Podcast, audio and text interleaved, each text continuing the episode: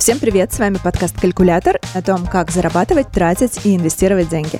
И его ведущие, предприниматель, автор телеграм-канала «Это тоже считается» Наталья Грибуля.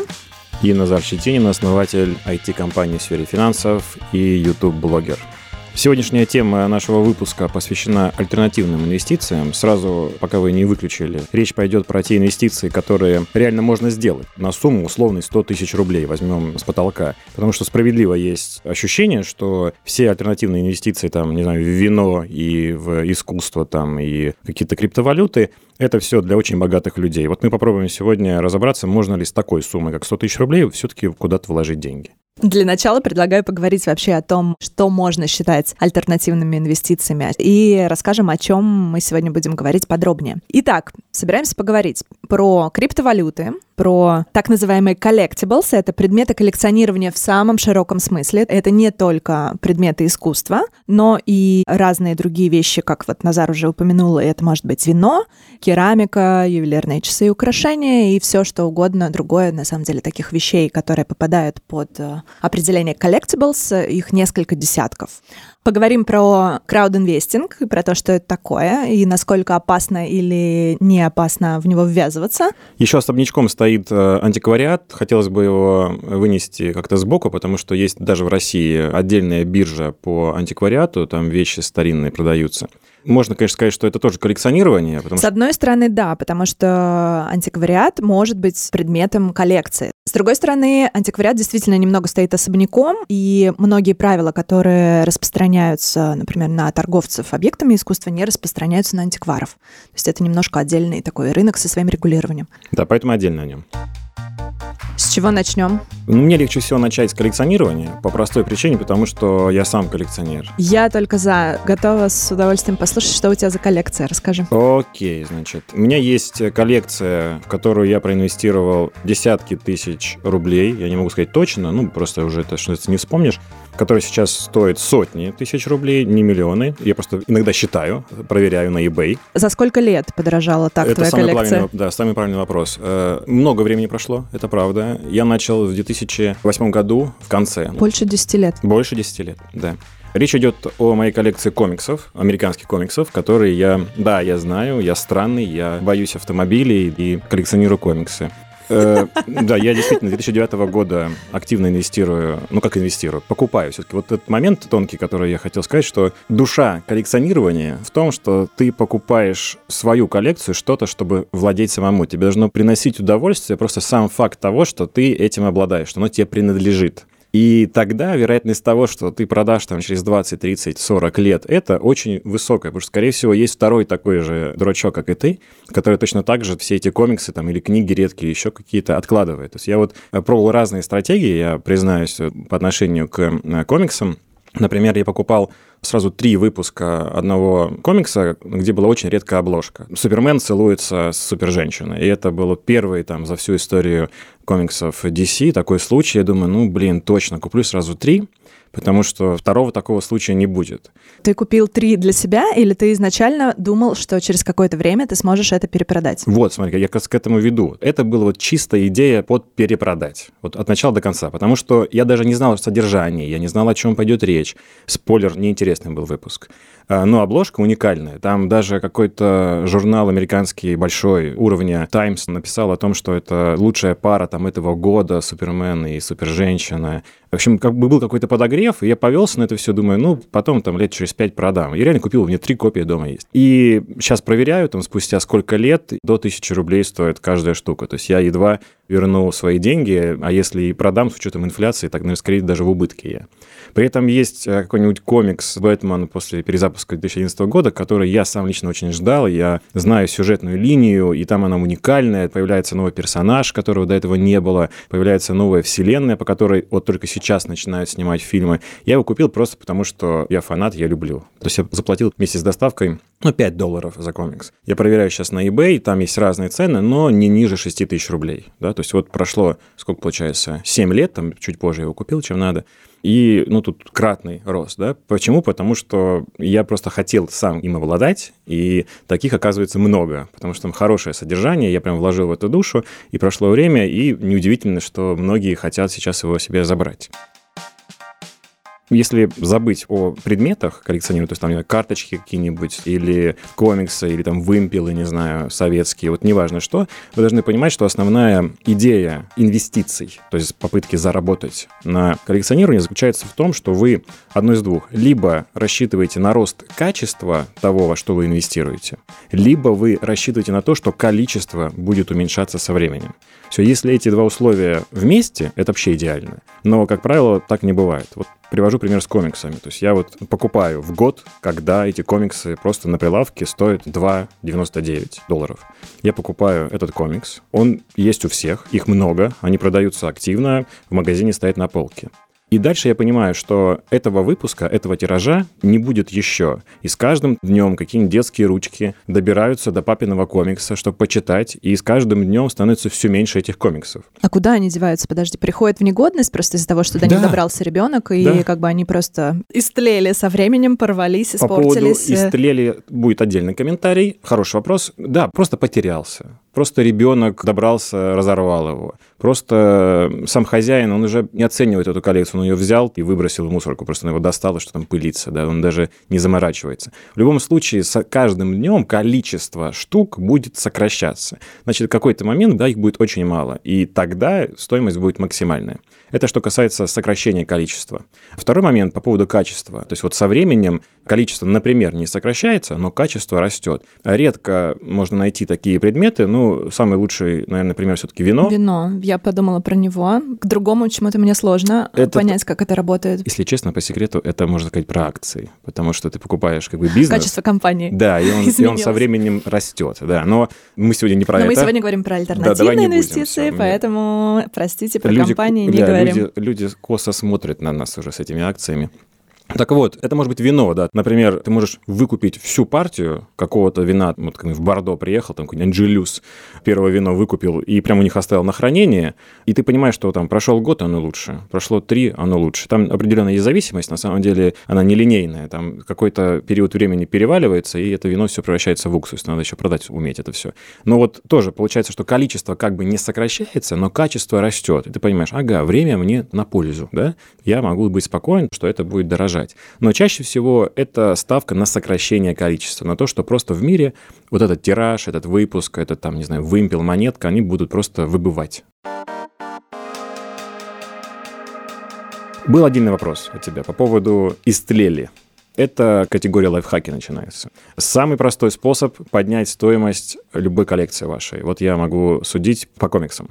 На самом деле есть всегда рейтинговое агентство, которое при... Оценивает комикс да, их качество. Это так, это так. Все говорю, так и есть, это большой бизнес. И я увидел и про карточки, я играю в настольную игру, где тоже редкие карточки выпадают иногда. Я этим не так заморачиваюсь, я просто наслаждаюсь самой игрой, но я знаю, что там тоже есть вторичный рынок такой коллекционный. Есть просто агентство, ну, приходит независимый эксперт, у них есть такой кейс, вот, допустим, в комиксах это CGS Grade, так называемые конторы, она просто приходит, приносит такую коробку, оценивает человек там, значит, в перчатках твою версию, при том, что может стоить в моменте этот комикс вот реально 2 доллара. То есть он придет, ты ему заплатишь за это все представление где-то 40 долларов реально. Он тебе это все в вакуумную упаковку спаяет, положит в специальную коробку, поставит пломбу, что я приходил, да, и оценил. Поставить оценку там по 10-бальной системе, ну, обычно там типа 9,8. Я ни разу в жизни не видел комикса с оценкой 10. Еще раз повторюсь, важный очень стейтмент сегодняшнего выпуска, что это должно в первую очередь переть вас. Если вы понимаете, что вы прям целенаправленно, вот как я с этими там тремя обложками, нацеливаетесь на заработок денег, на коллекционирование, скорее всего, вы потеряете. Надо просто любить объект инвестирования, объект коллекционирования, правильно говорить. И тогда вероятность того, что найдется второй такой любитель, ну, максимальная возвращаясь к коробочке, которая запаяна, он ставит оценку, и автоматически цена вырастает в два раза. То есть вот если что-либо имеет грейд, имеет оценку, дальше это прям совсем другая каста. Вам будет намного проще продать, потому что тот человек, который будет покупать вас, скорее всего, это будет на вторичном рынке, типа eBay, ну, в России там Авито, он увидит, что, ага, есть грейдед, да, есть э, оценка, и ему будет проще приобрести. Есть и другие примеры. Я хотел товарищу подарить коллекционную игрушку, она у меня одна единственная такая, с американской выставки Comic-Con там 2012 года. А я ее никогда не открывал. И я думаю, подарю ему, это будет красивый жест. И я просто перед этим что-то такой, ну, блин, жадность. Залез в интернет посмотреть, сколько она стоит. Последняя сделка была 500 долларов, а следующее предложение по 2000 долларов. И я такой, типа, оставлю-ка я ее себе там. Еще на 10 куплю лет пусть парню, постоит. да, вина, да, бутылку, бутылку подарю. Это было, кстати, не грейды, то есть не было упаковано. Я думаю, что если бы она была упакована, то как раз ценник был бы 2000-3000 долларов за То есть игрушку. важно, чтобы еще была упаковка сохранена, потому что как только ты распечатал что-то, правильно? Я понимаю, цена О, уже да. не будет. э, О, да. Но на самом деле тут про- проблема даже не в том, что распечатано или нет. Вот просто представь себе на той стороне, вот тот человек, который хочет купить, да, то есть вот он там, не знаю, завелся, у него деньги в жизни появились какие-то, он говорит, всю жизнь там с детства мечтал себе коллекцию игрушек с большими головами, например, накупить, да, и он начинает покупать, он заходит куда-то на eBay и думает, мы сейчас обманут здесь, да, то есть он смотрит, все пишут, игрушка в прекрасном состоянии, или комикс в прекрасном состоянии, вымпел советский, тот самый, и все же так пишут, правильно? И ты сидишь и думаешь, блин, меня здесь обманут. И другое дело, когда есть номер уникальный там, да, с оценкой, и ты понимаешь, что хранился он хорошо, да, потому что специальная упаковка, используется специальная бумага. У меня нету примеров того, как я там запаивал, да, в эти коробки, но мне всегда хранится с особой бумагой. Любая бумага пускает газ, газ абсорбирует специальная бумага, которую я прокладываю все листы. Ну, не все листы, там нужно в коробочку положить одну бумагу. То есть вот такие мелкие заморочки, и когда ты человеку говоришь, я вот хранил вместе с такой-то бумагой, у меня есть оценка, и ему просто проще купить у тебя, а рядом будет, например, даже дешевле игрушка. Но он думает, блин, лучше я куплю у него точно, да, я поставлю на полку и буду очень довольны, что она у меня есть, нежели я сейчас там сэкономлю, а ко мне приедет там с оторванной головой эта игрушка, да, там пришитая на клею. Поэтому тут скорее забота, по-прежнему она должна проявляться в адрес самого объекта инвестирования, и эта забота, она будет выкупаться хорошо следующим хозяином. Слушай, а такой еще вопрос. Вот я правильно понимаю, что не все коллекции со временем могут становиться как-то дороже в цене? Опять же, я мало что про это знаю, и сама я не коллекционирую ничего, но все мужчины в моей семье, в принципе, были по духу коллекционерами, и каждый собирал какую-то свою коллекцию, естественно, не с инвестиционными целями. Вот дедушка, например, всю жизнь собирал марки союзных республик. Из всех путешествий своих он привозил марки, благодаря чему в детстве у меня было классное развлечение. Я пролистывала этот альбом, вот обожала, например, монгольские марки. Это довольно большая коллекция. Папа собирал и собирает до сих пор российские монеты разных годов, какие-то спецвыпуски покупает специальные и так далее. Но в какой-то момент я у него спросила, ну а вообще, вот как ты думаешь, у этого есть какая-то ценность у этих коллекций? И он мне как-то объяснял, это сложно, но в целом я поняла, что это не особо какие-то дорогие штуки на рынке, и со временем не то чтобы цена, допустим, на монеты сильно меняется. Да, там есть какие-то несколько редких монет, но на рынке их довольно много. То есть здесь вопрос вот этого истлела, он не стоит, да, потому что монета, ну, как бы, что с ней может случиться с серебряной монетой? Ничего. Если ты ее не потерял, то на рынке она остается у всех, кто ее купил. И от того, что ты собираешь, очень многое зависит, потому что у каждого рынка есть свой объем, своя специфика, какая-то ликвидность, да. Абсолютно так. Важное условие, как мне кажется, любого коллекционирования, это вот первое, я продолжаю на этом настаивать, это должно нравиться вам. Если вы просто, типа, это выстрелит когда-то, то, скорее всего, вы помажете. Если вы понимаете, что сегодня вы купили, вам прям хорошо от этого, то, скорее всего, вот это как раз хорошая была инвестиция, да, и покупка. Что касается вторых условий, это, конечно, вторичный рынок. Если нет вторичного рынка, то есть, ну, никто просто их не покупает, не продает, или рынок, например, есть, но он очень далеко. Я, кстати, страдаю несколько от этого, потому что комиксы в основном, естественно, это западный рынок. То есть eBay в этом плане для меня просто спасение, потому что я вижу, что из Италии, из Германии продают в Штаты коллекционные предметы, но здесь вот в России, если я повешу, вот у меня есть комикс очень редкий, какой-нибудь там первый выпуск Бэтмена 2011 года, например. Я сомневаюсь, что я смогу продать. Не найдется покупатель Я думаю, просто на нет. него. Я думаю, что я не смогу продать. Вот поэтому вторичный рынок очень важен, и он должен как бы географически вам соответствовать. И третий ну, важный момент, и это тоже подсказка, соответственно, твоим родственникам, можно попробовать такой ход, попробовать что-то, что на локальном рынке очень популярно, продать куда-то на зарубежный рынок, да, и там может выясниться, что вот эта серебряная монета, которая здесь дофига, там какой-нибудь человек, кто собирает все монеты Российской империи, то он ждет с нетерпением, когда ты появишься на рынке. Поэтому такая попытка тоже хороший способ попробовать заработать на этом. И это все-таки долгосрочная история, вплоть до того, что я вот знаю, есть такой ход, что люди покупают, ну, понимают, что я расстанусь с этой вещью, если доходность будет, там, не знаю, тысяча процентов, например. И абсолютно бесплатно денежку за это не берут, можно пойти и на вторичном рынке разместить объявление сразу с тысяча процентов. Понятно, это будет очень странно выглядеть, но, come on, это же коллекционный рынок. Там человек просто, что это blind buy, то есть он пришел, у него деньги есть, он особо на цену не смотрит, он сметает все, что ему хочется, да, и ты можешь попасть в этот список. И поэтому можно, в принципе, повесить это объявление, пускай оно висит. Может он так провисеть там 5 лет, например. Ну, она, повторюсь, кушать не просит, но если появится покупатель, который придет там и все сметет, то ну, тебя То есть захватит. ты сторонник той теории, что на каждый товар рано или поздно найдется покупатель, даже если этот покупатель будет один на горизонте пяти лет. Смотри, я здесь несколько, может быть, философски на это смотрю, но повторюсь, если что-то очень нравится тебе, если ты испытываешь удовольствие от этого, тебе нужен только еще один человек на всю планету Земля, который богаче тебя, который купит это у тебя. Все, всего лишь один такой же. Я думаю, что одного такого найти можно. А сколько комиксов у тебя в коллекции? Я думаю, сотни, не тысячи, да, но и не десятки, сотни, там, ну, может быть, 300.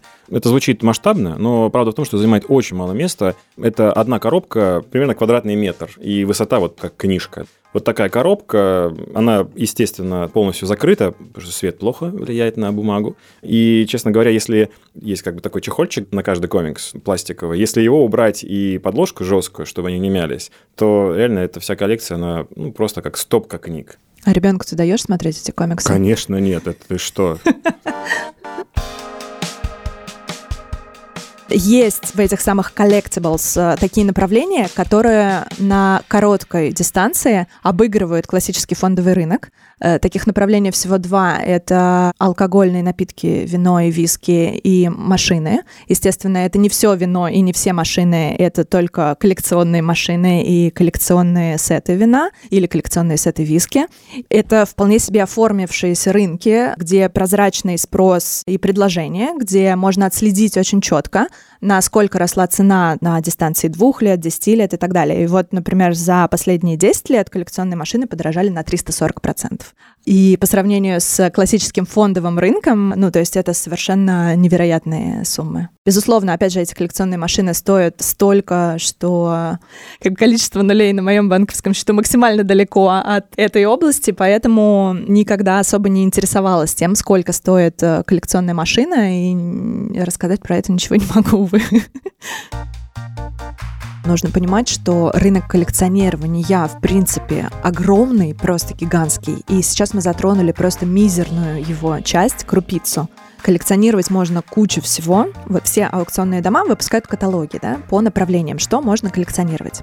В мире существует 44 таких направления. Это и нумизматика, и антиквариат, керамика, мебель, книги и манускрипты, как я уже говорила, ювелирные украшения и часы, фотографии, принты, вино, как сказал Назар. То есть таких направлений десятки. В каждом из этих направлений есть свои поднаправления, которых тоже могут быть десятки. В каждом из этих поднаправлений есть свои эксперты, и без них и без экспертизы на этом рынке разбираться очень сложно. Поэтому у меня есть представление о том, что в целом мир коллекционирования — это мир людей с высоким и ультравысоким доходом. Хайнеты — это люди с высоким и ультравысоким доходом. Есть так называемые старые хайнеты, это в основном американцы и европейцы. Есть новые хайнеты, в основном это азиаты. И предприниматели с Кремниевой долины, которые заработали свои огромные состояния, ну вот за последние там десятки лет. И исследования говорят о том, что как раз эти люди, они как бы не очень пока разбираются в искусстве и инвестируют в него очень мало. В основном те люди, которые инвестируют в искусство, это хайнеты старые, так называемые, из Америки, из Европы. Люди, которые обладают таким ресурсом, у них есть возможность привлекать по абсолютно любому направлению экспертов, которые помогают оценивать рынок, анализируют выгодность или привлекательность какого-то конкретного инвестиционного направления которые собирают разные тренды по этим инвестиционным направлениям и делают некие прогнозы, помогают все выяснить о предмете, который люди собираются купить в свою коллекцию, и, естественно, занимаются юридическим сопровождением этой сделки, потому что арт-рынок сложный, и на нем довольно много подделок, либо даже не подделок, а заблуждений. Это когда люди получили что-то в наследство от своей прабабушки и считают это действительно искренне убеждены, что они получили какую-то очень ценную ценную вещь, хотя на самом деле ее стоимость на рынке невысока. И когда люди продают это, они могут не намеренно обманывать, они действительно, ну, как бы искренне верят в то, что они владеют чем-то дорогим. и сталкиваются впоследствии с разочарованием, когда привлекается экспертиза, и выясняется, что это не подлинное произведение искусства. Возможно, вы слышали историю о коллекции миллиардера Рыболовлева, который привлек к сделке эксперта Ива Бувье, и был большой скандал, связанный с неверной оценкой этих предметов искусства. Ну, то есть он обвинял его в том, что тот сильно завысил цену, и на рынке они стоили значительно меньше, чем за них заплатил Рыболовлев. Еще одна из таких громких историй. Недавно в бельгийском городе Гент был арестован Игорь Топоровский, который несколько лет назад устраивал выставку никому неизвестных работ русского авангарда. И тогда арт-сообщество поставило под вопрос подлинность всех этих работ, потому что что никто никогда на рынке их не видел. Что, собственно, подтверждает только, что невозможно инвестировать без некой экспертизы. Она нужна, и если ты не обладаешь экспертными знаниями сам, то, безусловно, потребуется привлечь некую экспертную оценку со стороны. Это справедливая критика э, рынка искусства. Действительно, он для тех, у кого денежка есть, я расскажу о альтернативной версии того, как инвестировать в искусство, но это скорее на стыке инвестирования, любви к искусству и, наверное, какое-то меценатство. Здесь, к сожалению, нужно признать, что в России не самый популярный рынок молодых авторов, это правда. И это очень грустно и печально. Простой пример по поводу молодых авторов и инвестиций. Пару недель назад я был в Новом Иерусалиме, и там есть музей русского искусства, и там большая выставка Шагал, и я туда приезжаю, я примерно понимаю, что ожидать, и я промазал, потому что по факту не приехала выставка, как я себе ее представлял, там еще был такой анонс, что 200 работ, а правда в том, что там выставка его набросков, вот каких-то почеркушек там домашних, да, 10 э, вот этих мужчин, сидящих на скале, которые он там рисовал, просто там разный цвет. И это все выставляется, и за это платятся реальные деньги, чтобы это посмотреть. И я думаю, что стоит это дико дорого. И я понимаю, что в момент, когда сам Шагал все это рисовал, это стоило ноль. То есть это просто валялось у него под ногами, буквально все вот эти почеркушки. И если вы действительно чувствуете, что просто любите искусство, возвращаясь к тезису коллекционирования, если вас просто самих прет, да, если вам нравится, то я думаю, вы сможете найти кучу молодых авторов, которые будут рады вашим 5000 рублей и с удовольствием продадут свою работу, вы их поддержите, и, возможно, это окажется работой нового Шагала, который когда-то будет также выставляться, и вот Назары будет ездить за 40 километров от МКАДа, а, чтобы посмотреть за деньги на такую выставку.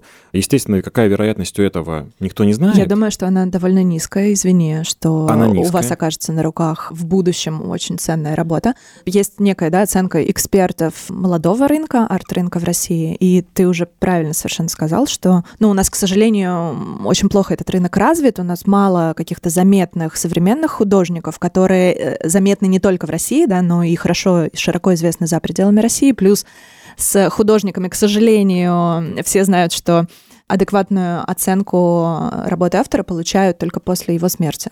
Что касается твоего тезиса о том, что вероятность это низкая, абсолютно так.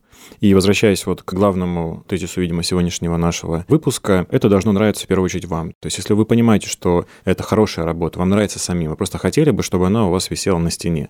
Вероятность того, что это будущий шагал, резко вырастает, но по-прежнему не становится там, не то что гарантированной, она там вокруг 1% вероятности. Но, повторюсь, это на стыке инвестиции, меценатства да, и искусства как такового. Ну, то есть я бы просто советовала, если вы любите современное искусство, это прекрасно, собирайте свою коллекцию, и само по себе это стоит того, чтобы вкладывать в это деньги. Но не стоит вкладывать деньги в современных русских художников исключительно с целью когда-либо перепродать все это и заработать на этом, потому Но что вероятность этого, да. она довольно низкая. Обычно так и не получается. Ну и опять-таки, возвращаясь к теме рынка, мы честно признались, что ну, в России рынок молодых авторов не развит, но это не значит, что это в принципе не работает. Я надеюсь, это придет. Вот я могу тоже привести пример. Я был меньше года назад в Мюнхене, и там есть вуз э, современного искусства. И там была выставка, там все безумно демократично, мягко говоря, и там действительно вот эта индустрия, она реально есть. Э, молодые авторы, которые учатся сейчас, да, выставляют свою работу, тратят на это много времени, энергии, приходят люди за смешные деньги, то есть там типа 50 евро, там, 100 евро, покупают какие-то их работы, и потом непонятно, выстрелит это или нет. Человек учится много лет для того, чтобы выстрелить, чтобы стать вторым шагалом, естественно. То есть для него это абсолютно бесповоротная история. И он будет прикладывать много усилий, а у вас уже есть его работа. То есть в каком-то смысле это инвестиция не только в работу, но еще инвестиция в этого молодого человека, который сейчас решил рискнуть и пойти этим непростым путем. Вдруг получится у него. Антиквариатный рынок – это отдельная категория. Не хотим называть каких-то конкретных площадок, но в России есть достаточно устоявшиеся аукционы и биржи антиквариата. То есть там достаточно все понятно, прозрачно, и они уже работают давно, поэтому просто загуглите что-то типа аукционы антиквариата купить сейчас без смс-регистрации, какой-нибудь такой запрос, и вы там получите 2-3 площадки крупных прям в первой выдаче и можете принять участие в аукционе. Что касается ценообразования на антиквариат, ну, ребят, сами понимаете, насколько сложно это угадать. В случае, скажем, с моими комиксами, которые могут подорожать сильно, потому что 10 лет прошло с выпуска, как будет дорожать э, какая-нибудь табуретка, которой уже 200 лет, да, и 10 лет к ней добавилось, ну, мне кажется, это не масштабные изменения для этой табуретки, даже несмотря на то, что Людвиг IV э, на ней сидел.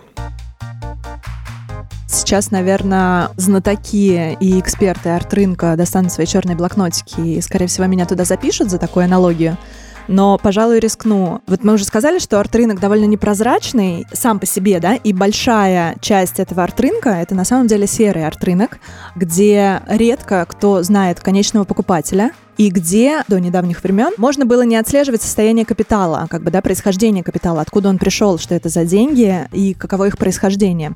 С этим пытались бороться, в принципе, довольно давно. И в начале 2020 года вот Великобритания под давлением Евросоюза ввела новые правила для торговцев объектами искусства. Теперь при сделках на сумму свыше 10 тысяч евро надо будет знать своего покупателя и выяснять происхождение его денег что напомнило мне процедуру Know Your Client, внедренная под давлением регуляторов в разных странах на рынке криптовалют. Вот что ты думаешь, Назар, похоже? Ну, я так понимаю, ты плавно выводишь на следующую альтернативную инвестицию в виде криптовалют? Да, ну, в общем, именно тогда, туда и э, клоню. Э, кроме черного списка арт-дилеров, сейчас нас разнесут в комментариях сторонники криптовалюты, да? Это действительно альтернативная инвестиция. У нас был отдельный выпуск про валюты, и вот почему-то все люди, кто размышляет по поводу криптовалют, они как-то делают акцент на слово «крипто» и забывают приставку «валюты».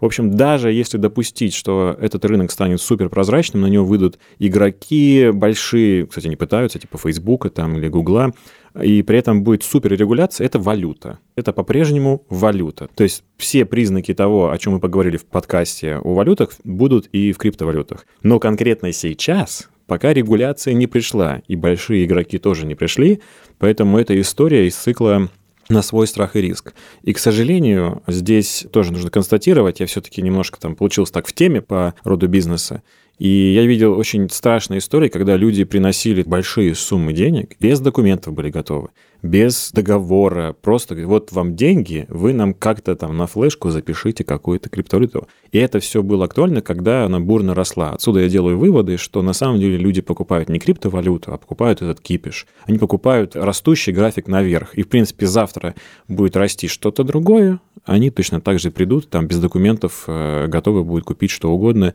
лишь бы поучаствовать в этом росте.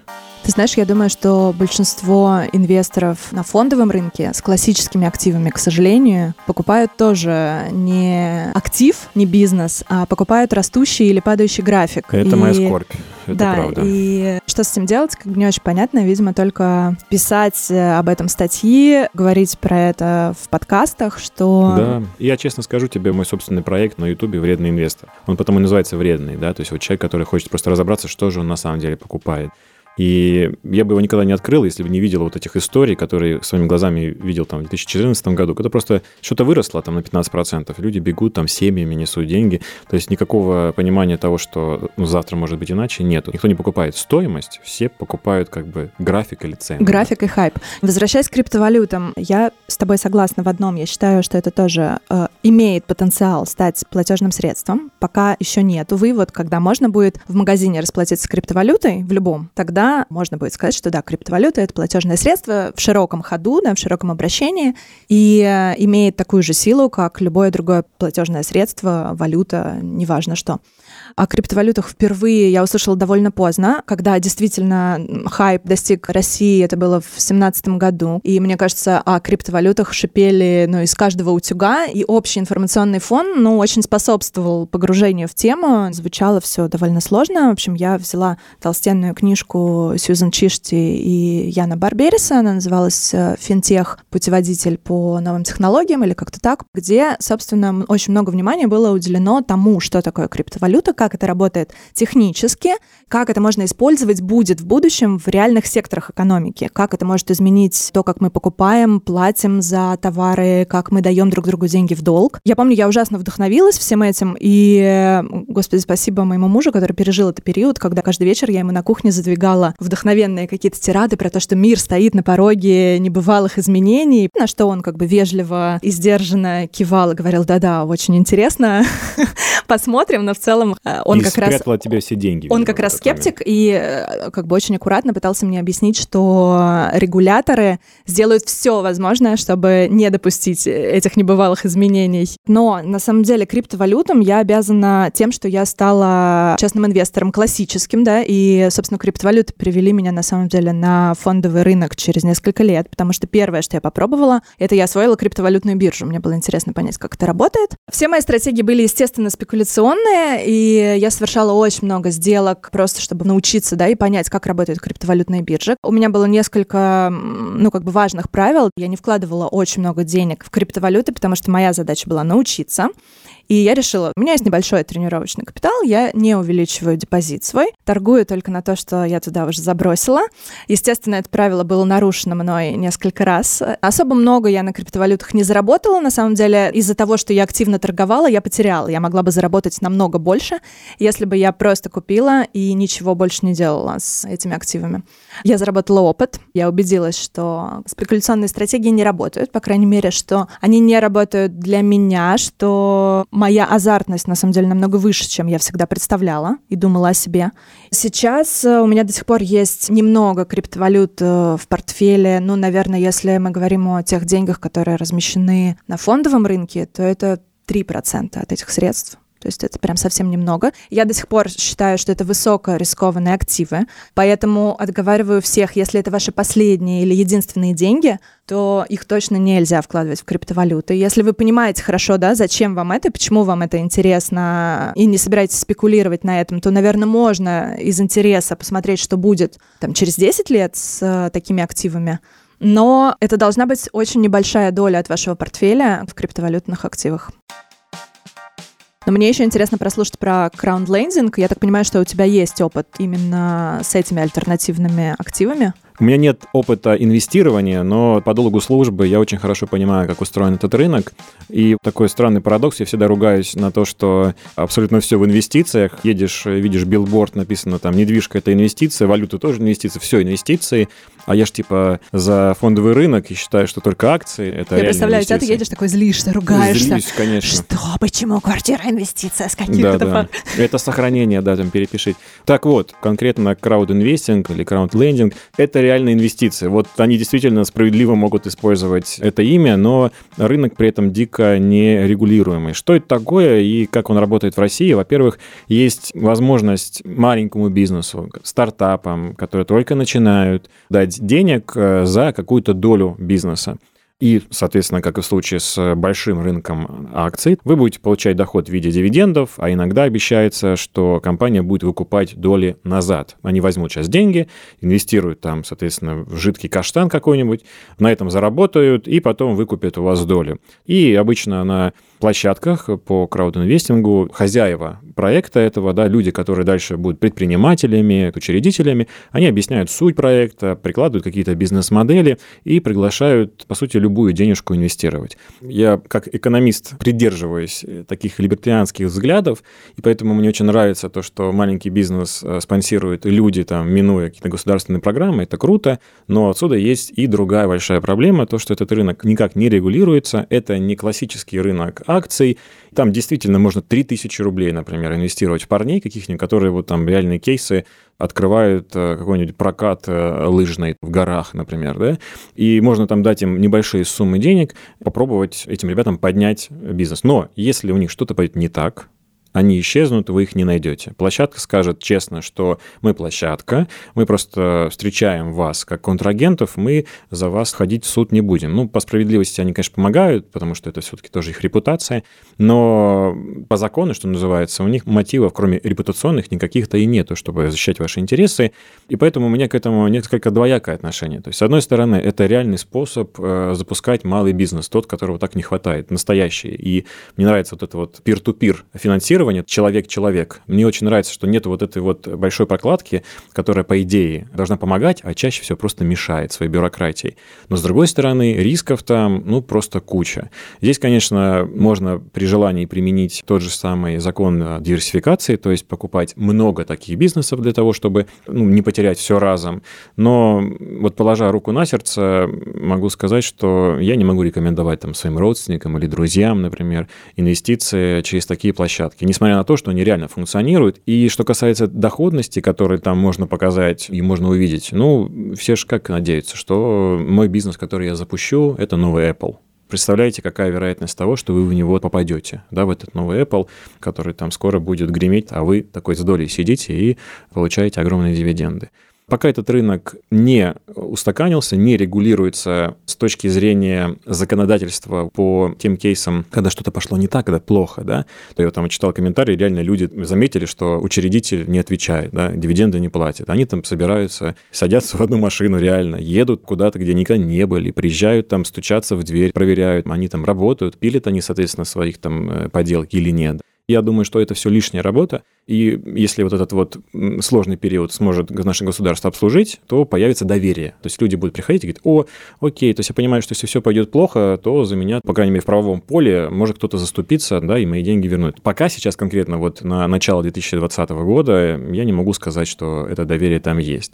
И пока тысячу извинений, если я кого-то обижу, тех людей, кто уже инвестирует, или тем более вот этих ну, отважных людей, кто собирает деньги, да, предпринимателей, но пока мне кажется, что это несерьезно. Это моя реальная оценка. Это пока песочница.